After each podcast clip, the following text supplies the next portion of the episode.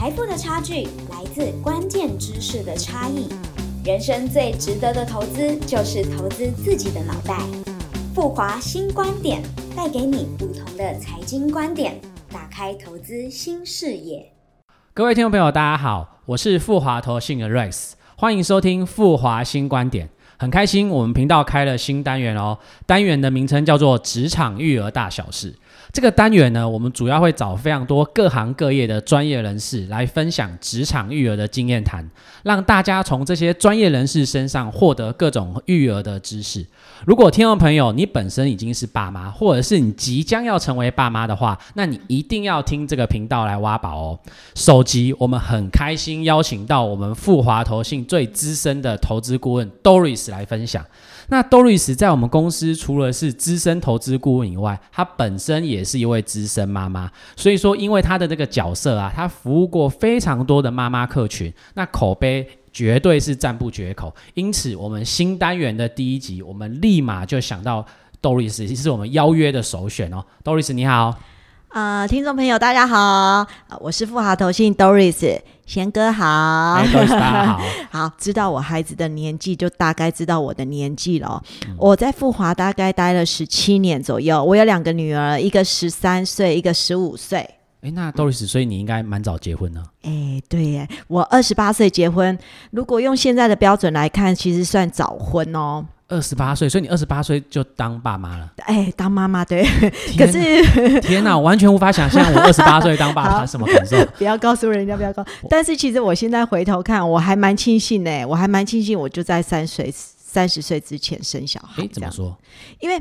在那个时候啊，其实我朋友啊，他们都还在吃饭啊、唱歌、看电影的时候啊，我那个时候就必须要为了我孩子的尿布啦、奶粉钱啊等等啊，在生活上的开销要有一些取舍了。所以在我很年轻的时候，我我觉得我给自己一些比较大的压力了，牺牲了一些享乐。但是现在回头来看，哎，有多存一点钱，这其实是一件蛮好的事情呢。哦，难怪人家都说小孩是带给爸妈最好的一个礼物啦。那相信豆律师本身是非常。专业的投资顾问，我相信帮小孩的理财规划应该是非常精彩。但是我比较好奇的是说，那除了比较实际的理财以外，那一些观念，你有什么东西是带给你小孩的吗？我带给我小朋友，我觉得我比较重视的就是两件事情。第一件事情哦，是阅读。嗯，好，所以说其实像小孩子他们还很小的时候，我就带他们去学闪卡。诶，我想问一下，什么是闪卡？闪卡哦，闪卡其实它很简单，它就是利用图像的方式去让小朋友识字。嗯，等他认识了字之后呢，他们开始就会启发他们自己阅读的兴趣了。所以就是一张一张的那个，例如说字卡的，对对对对对，字卡那种就是一直闪。所以我现在看他们，他们现在已经长大了嘛？哎，我发现说，其实像以前他们这样的学习，对他们的帮助蛮大的，对他们像他们的记忆力啦、专注力啊等等这些等等帮助真的蛮大。他就是也因为他们自己比较提早进入他们的阅读世界，所以他们其实很很喜欢阅读，也很享受阅读。了解，那看来我是策略错误。我给我女儿都买一些什么书，她现在都只是吃来吃去，根本不会看。我今天回家立马买闪。卡是不是好？我来得及，培养阅读的一个习惯，还来得及，来来得及。那刚刚有提到是说，除了就是阅读以外，你本身还会就是带给他什么观念吗？呃，除了阅读之外，因为我自己在金融业上班，对，所以除了阅读，我另外一个要求就是理财。嗯，哈，我会要求他们要有一些理财的观念。那这个观念哦，其实不管它的金额是大还是小，真的不重要。重要的是要我要让他们在这个整个理财的过程当中，去养成他们储蓄啊，还有长期投资的这个习惯。但我个人蛮好奇，像储蓄、长期投资，就是小孩这么小，到底要怎么灌输他这个观念？没错，就是因为小孩子小，所以你可能你要给他们一点点的机会教育，跟他们讲，比如说像我平常，我可能会跟他们说：“哎，你拿到压岁钱了，你的压岁钱应该拿出你的大部分的金额拿出来投资。”好，那我也可以鼓励他们说，考试考得好，或者是做家事，我给他们一些压岁钱啊，对不起，是零用钱，给他们一些零用钱哦。那或者是钱，你不要存在那个啊书桌下啊，或者是枕头下。啊，这种钱是不会变多的嘛。好，那除了这样，哎，手机啊，你可不要买新的，要用爸爸妈妈用过的旧的等等的，然后不用买到最新的这些三十一的。可是我很好奇，刚刚 Doris 有提到说压岁钱，那我觉得这一个是非常非常多小孩都有一个共同的经验。妈妈每次跟你说，来来来，我帮你把钱存下来 啊，我永远都看不到那笔钱啊。那我蛮好奇是说，那这样子你怎么克服这件事？原来天下妈妈都一样，真的，我妈以前也是这样子对我说的。所以现在时代不同了，我们教育。育方法要不同。对，所以现在有个东西叫对账单。哦好，我们可以拿对账单给他看，有凭有据。我也会想要给我小朋友看。就现在有时候回家，我小朋友还问我，我说基金净值是多少，我还要回报他们这样子。其实也可以顺便给他们提早让他们有一些理财的观念。真的，那看来你小孩是你最严格的客户哦。压力好大，真的，哎、其实蛮聪明的。所以其实我这边帮大家就是稍微总结一下啦。所以其实 Doris 带给他的小朋友的观念不外乎就两个，一个就是阅读。那阅读他有提到说，其实可以买一些散卡，就是像字卡的一个东西，来去提早让他去培养一个就是。应该说阅读的一个习惯啊。那第二个部分的话，他有提到是说储蓄，那其实就从一些生活中的一些应该案例去教育啦。那最重要就是说，避免小孩就是告诉你说，妈妈、爸爸，那我那个钱到底在哪里？给他看对账单。没错。我觉得这是一个非常聪明的方法，大家其实都可以学习一下哦。那既然刚刚 Doris 有提到说对账单，那我相信刚刚我们一直不断强调，Doris 其实是非常资深的一个投资顾问。那相信他对于说呃帮小孩规划的这个理财的部分，应该有非常多的想法。可是因为其实相信很多听众朋友一定会觉得是说，哎，我本身好像也想帮小孩规划，可是我没有任何的头绪。那这样子的话，就是 Doris 会给这些新手，或者是说已经有一段时间的爸妈什么建议吗？我我我觉得哦，其实因为 其实现在大家都知道，银行的定存利率其实还蛮低的对，好、那很多人就会觉得啊，那我就去选择做储蓄险。但是目前哦，我们在台面上看到的储蓄险，你如果说要在六年之内要解约，其实大多是不保本的。对好，那如果你说那我去做参与股市呢？那股市的波动度又蛮大的，你自己选股票也不好选嘛，而且你要去分批，要去摊平你的个股，这个难度其实是很高的。对。那我举例，像今年来说，航海王年初涨很多，哦对啊没错，钢铁王、蜘蛛人 一堆，超级多，都来了，真的很很不容易。嗯所以我觉得在这个前提之下，其实基金是一个蛮不错的选择。对，那因为买基金就等于是买进一篮子的公司嘛，嗯那我们公司的基金经理人他可以去负责去研判趋势，那他去选股，然后做太弱留强，你我们根本不需要自己去做一些杀进杀出的动作。了解。所以其实把钱交给专业的人帮你做了。对，哎，那这样子我蛮好奇，Doris 自己是怎么帮小孩做做规划的？我我觉得说，如果哈父母心有余力的话，帮小朋友做定时定额，其实是蛮好的。因为我们自己我是家长，我我觉得如果帮孩子一年哦存个大概三万或四万，应该并不算是太难做到的事情。那如果说这样子持续下去的话，等到我们自己的孩子长大了，那不管说他这笔钱我们留给他，他是想要出国念书，那或者是他想结婚，或甚至于房子的投期款，我们都可以帮这一桶金帮助我们自己的孩子去达成目的的。诶，那像刚刚 Doris 对说一年大概三四万，其实这个金额我相信蛮多人应该都是可以负担。那你本身也是存这个金额吗？啊、我分享一下我自己的经验好了。嗯我像我小朋友，一个十五岁，一个十三岁嘛，他们是我一做完月子到公司上班之后，我就帮他们做开户了。那开户之后，我每个月帮他们做定时定额，就存三千块。对好那因为我两个孩子才差两岁嘛，所以等于说，哎，我们姐姐一出生之后，大概两年，我就得要一个月要存到六千块了。呃，所以其实对六千块，对于那个时候还算很年轻的我来说，其实这个压力也不算小。那所以，我跟我先生已经谈好，目标就一致，我们就是先存再花。是好，先存再花，概念就是，哎、我们先把他们两个要存给他们两个的钱先存下来，存进来之后，有剩余的钱，我们再做我们的开销。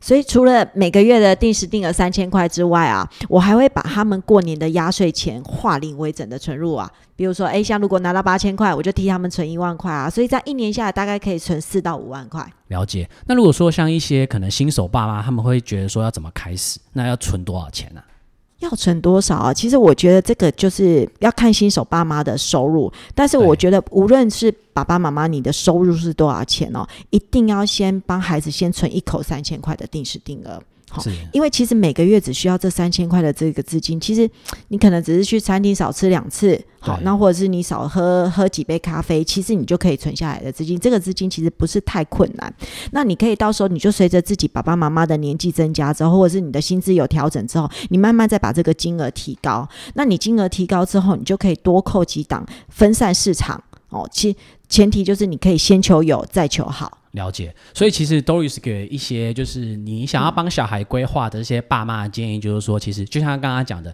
先求有再求好。对，其实蛮建议大家，如果要帮小孩规划的话，其实一开始可以用基金。那他呃建议大家就是说可以用定时定额，那其实不多，三千块，慢慢这样子帮小孩存，其实都是一个很好的一个起步。没错。好，那刚刚其实我们大家一直有在强调说定时定额，那我相信大家坊间应该听到定时定额的投资法，其实也蛮多介绍这一块。那我们这里还是想要问一下窦律师，说透过定时定额，为什么其实适合帮小孩做规划？我觉得其实投资跟女生减肥一样，对，最重要的是要找到适合你自己的方法。是，那投资当然还会是比较专业一点点，就是你要找到是可以长期投资的方法啦。哦，但前提还是是要赚钱。对，所以定时定额真的是一个很好的方法。为什么？因为定时定额它的特性就是说，我是利用波动度来做获利。好，来赚钱，所以你借由你每一次投入，每一次定时定额的投入，来去摊平你的投资成本。所以说，像当你的金融市场说有遇到一些黑天鹅的事件大跌的时候，你可以透过这个定时定额的方式，用这种跳楼大拍卖的方法，然后去买到更多的基金单位数。你用纪律的投资。的方法，但是这个前提就是你的投资时间一定要够长，你才能看得出这个效果。了解。可是，一提到说投资时间够长，我相信大家一定开始害怕，就说没有错啊，我帮小孩规划，可能一投我就是二十年，甚至三十年。那我如果一开始选到一个奥莱啊，就是 我就可能就会赔钱啊。那如果说就是以 Doris 来建议来讲的话，如果真的要选基金的话，你一开始会建议选什么市场？我会建议要选台股市场。是，那因为。台股哈，毕竟我们是在地的投资嘛，我们是容易观察的。那也最重要的是，我们也不用去担心汇率的影响。而且现在尤其是五 G，还有 AIoT，还有电动车跟这些数位转型，对半导体的需求会带动我们台湾股市会进入一个长线多头的架构。所以说这个也是支持台股长多走势的一个关键。可是现在台股都涨那么多了，会不会有修正的压力呀？像我们有做过回测哦，我们做过回测，就是说台股是从大概是一九六八年的时候有台股指数嘛，嗯，那从一一九六八年到现在，台股指数连续两年下跌的状况只有一次，所以说这代表什么意思？代表说台股这五十三年以来只有一次是连续两年负报酬率，所以台股的景气循环其实是很快的，这很快，对，非常快，这非常快的话是非常适合用定时定额的这种纪律方法投资。可是我很多朋友做定时定额都赔钱呢。没错啊，很多人做定时定额都没赚钱啊，因为这些人都在赔钱的时候赎回。定时定额最重要的是要停利不停损。好，因为在市场下跌的整理的时候，你要耐着性子坚持扣款，然后累积很多的单位数，你平的平均成本效果才会更好。那等到景气回稳之后，你才能停利出场。对，所以但是很多人是反着做，所以。一定是会这样子。了解。那刚刚其实有提到说停利，那其实停利的话，窦律师会建议大家怎么做啊？停利哦，我觉得说，嗯，除了纪律的投资，这个停利真的是很重要的。因为台股的市场，它的表现其实是长期是往上的，好，但是因为它波动度其实是还蛮大的，所以说你如果没有透过停利的话，你就没有办法降低你的资产的波动度。对，那你如果这样的话，很多人可能说，哎，我可能只是看到投资的成果，只是纸上富贵，结果我没有做停利的动作之后，可能它又跌下来了，我看得到，我吃不到，所以说如如果你有停利的话，你把停利的资金哦，又可以做持续的长期的投入的话，你的这个投资效率其实是可以提高的。诶，那这样停利点要怎么设定啊？停利点的设定呢？我觉得停利点的设定是可以依照自己的投资属性。然后还有你这笔资金的用途，跟你自己的投资的年龄的来决定哦。好，我举例像我自己替我小孩子存的基金，他我是要让他去出国念书的规划。所以那因为这个规划他现在还小嘛，所以是可以投资很长很久的。所以我自己是没有设停利点的。真的？对我没有设，但是我有客户他年纪是比较长的嘛，那他已经想要做一个比较稳健的获利，这种的话我停利点就会建议他不用设太高。所以一般来说，我都会建议客户停利点可以设大概。是二十到三十个 percent，好，那不管听力点高或者低，其实各有它的优点呐，还是是要评估自己是可以接受的波动度为主，找到你自己适合的听力点才是最重要的。啊，那如果说像我可能有时候买了我就砍不下去怎么办？所以啦，我们这些东西都是交给电脑自动设定就好了。你用电脑克服掉你自己的人性，哦，了解。那其实这样好像真的比较砍得下去，不是说 砍啊，比较可以获利出场，比较可以，比较可以。我我用我们公司的一档那个旗舰的台股基金来做。